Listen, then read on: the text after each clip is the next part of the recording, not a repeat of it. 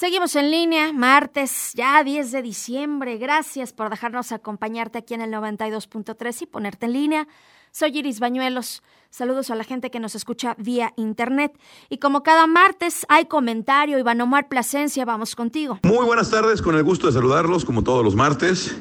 Y el día de hoy, obviamente, y es casi casi obligado hacer una reflexión y un comentario respecto al paro que iniciaron la semana pasada los estudiantes de la Universidad de Guanajuato, tanto en la matriz, en la ciudad de Guanajuato, como en los diferentes campus que hay en el estado.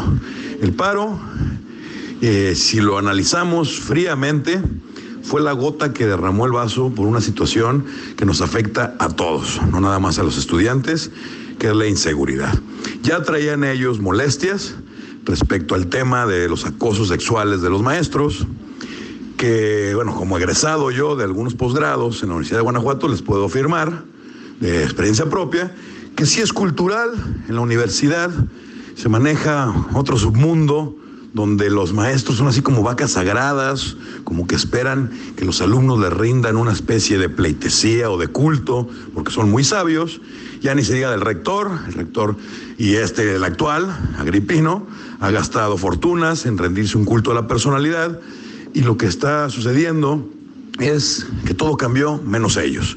De por sí, cada ciudad del estado de Guanajuato se maneja a diferente velocidad. La ciudad de Guanajuato capital siempre decíamos que se manejaba muy, muy, muy lentamente, muy a la antigüita, pero los tiempos ya los alcanzaron. Ya no es tiempo, ya no es momento de que los maestros crean que son vacas sagradas, ya no es tiempo ni es momento, y más con los avances de la tecnología, donde cualquier alumno se puede informar en X número de lados, sobre todo en el Internet, que el maestro quiera seguir haciéndose el guapín, el chistosito, sus comentarios lascivos, que le rindan culto como si fuera un rock star. Así es como se percibe y como lo percibí yo personalmente esa cultura en la Universidad de Guanajuato. Es algo que tiene décadas, si no es que desde su fundación, y los alumnos dijeron, ya basta, ya basta, no tenemos por qué tolerar, aunque sea gratuita, aunque el presupuesto de la Universidad de Guanajuato sea 6 mil millones de pesos al año nada más, que si lo dividimos entre el número de alumnos, es más por alumno que en una escuela privada en las más caras del país, en Monterrey, con todo y departamento. Pero los alumnos, independientemente de eso, de que si es subsidiada, si es pública, si es privada, dijeron, ya basta de esta cultura se quejaron en su momento, la universidad, con esa soberbia que los caracteriza de los, de los académicos, de los directivos, pues no les hicieron mucho caso. Eso fue calentando un poquito el horno, pero el tema que lo vino a detonar es el mismo tema que pasó en Celaya con la manifestación, que desgraciadamente a los pocos horas de que se hizo una manifestación de tortilleros, asesinaron unos tortilleros manifestantes porque se estaban quejando de la inseguridad, de la extorsión. Bastante se le paga al gobierno que constantemente está inventando aumentar impuestos, para ahora encima pagarle al crimen organizado, porque los dejen trabajar, se manifiesta, ¿y cuál fue la respuesta del crimen?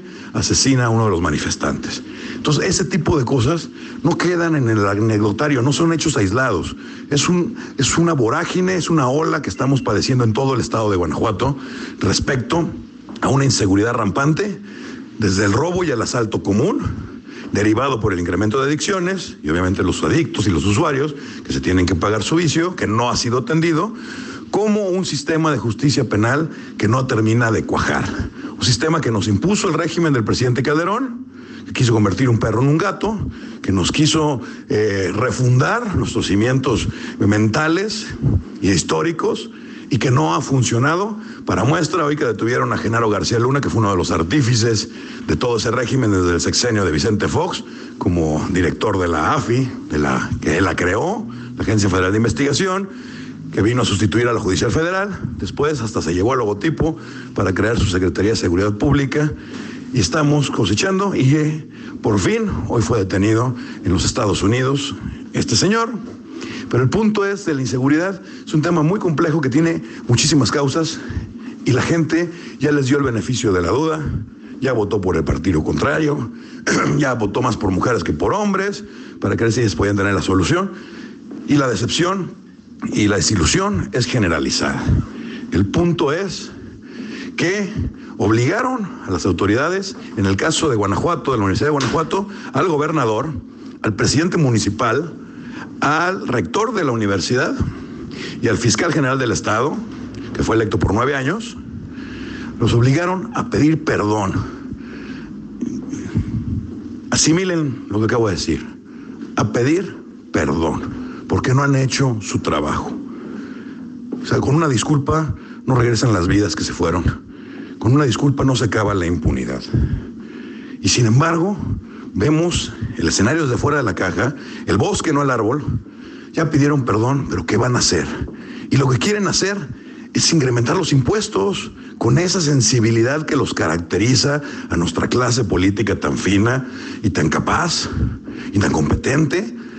Vamos a subir los impuestos al agua, a los prediales, vamos a meter una nueva ley de alcoholes para subirles también un impuesto o unos refrendos para que sean anuales, ya las licencias no son para tiempo indeterminado, ya son anualmente, y te la voy a estar refrendando a los precios que yo quiera. Se le están copiando a otros estados eh, reformas y fiscales por otros estados que son más funcionales. Aquí el punto es, ellos creen que a billetazos van a arreglar todo, o vilmente, como todos nos imaginamos, están buscando cómo exprimir al pueblo porque necesitan el dinero para las próximas campañas políticas y seguir gobernando. O sea, es un círculo vicioso terrible, es algo que no nos explicamos. O sea, no hace falta ser un genio para darnos cuenta que no tenemos buenos gobiernos porque no están dando resultados a las exigencias ciudadanas. Le echan la culpa unos a otros, pero en su conjunto, los gobiernos que tenemos no están funcionando.